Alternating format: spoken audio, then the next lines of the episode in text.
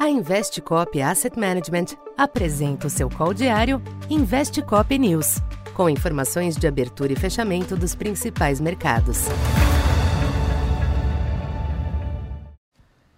Boa tarde. Eu sou Silvio Campos Neto, economista da Tendências Consultoria, empresa parceira da Investcop. Hoje, dia 16 de agosto, falando um pouco do comportamento dos mercados nesta quarta-feira. Os sinais de trégua no nervosismo dos mercados internacionais observados na abertura desta quarta não se sustentaram, em meio à continuidade de preocupações com a China e novos dados fortes nos Estados Unidos, culminando com a ata da última reunião do Fed, mantendo no radar a possibilidade de mais aperto monetário. Com isso, o yield do Treasury de 10 anos ultrapassou 4,25 hoje, renovando o maior nível desde 2007.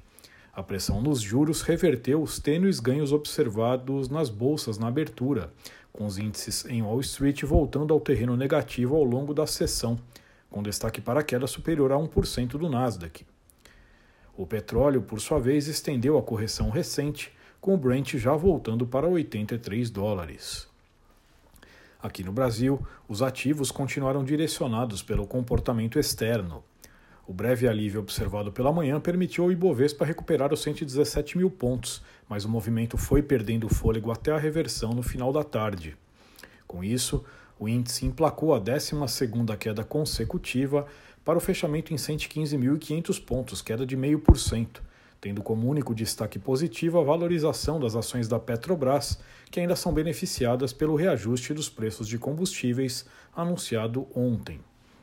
O câmbio também chegou a esboçar uma reação, alcançando uma mínima de 4,95, mas zerou a queda até fechar estável em 4,98.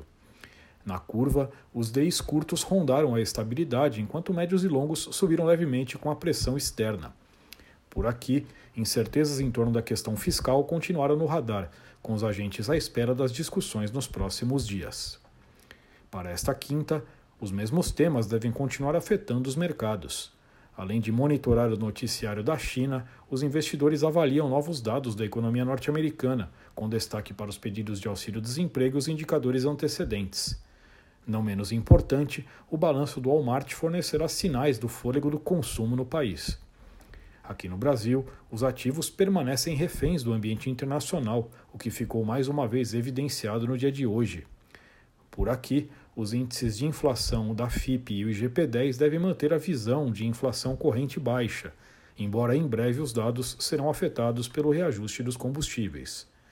Nos mercados, vale destacar a resiliência do câmbio abaixo de R$ 5,00 observada hoje, o que pode sugerir uma resistência da variável.